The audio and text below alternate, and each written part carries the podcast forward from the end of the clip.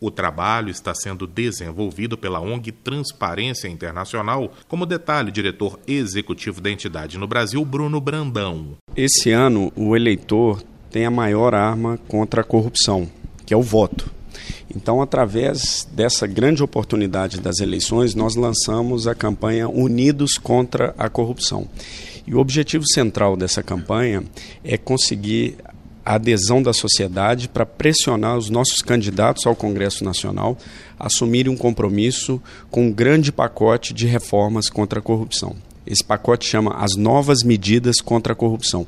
É o maior pacote de reformas legais já desenvolvidos no mundo para combater a corrupção. Ele explica como o eleitor pode participar desta campanha contra a corrupção. O eleitor pode acessar o site da campanha, que é www unidoscontraacorrupção.org.br. Ali ele pode assinar e já aderir à campanha. Nós vamos buscar a adesão de milhões de eleitores e o eleitor ali ele é convidado a votar apenas em candidatos com três critérios.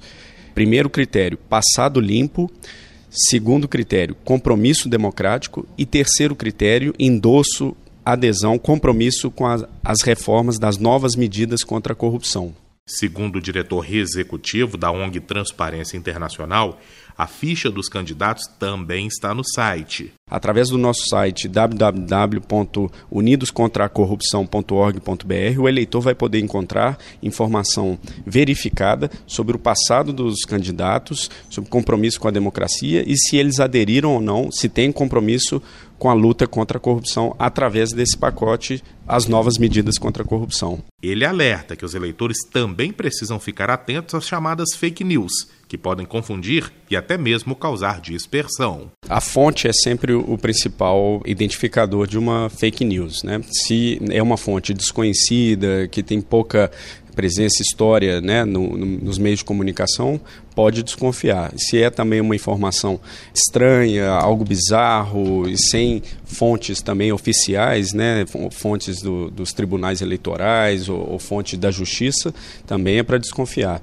E também, se tem um cunho político, eleitoral, é mais provável que seja alguma coisa interessada da oposição para denegrir a imagem do, dos candidatos. Então tem que tomar muito cuidado, principalmente coisas que são distribuídas em é, redes sociais, mas também em grupos de WhatsApp. Isso é muito importante antes de passar para frente e verificar a fonte dessas informações, sempre desconfiando. Repórter Patrick Vaz.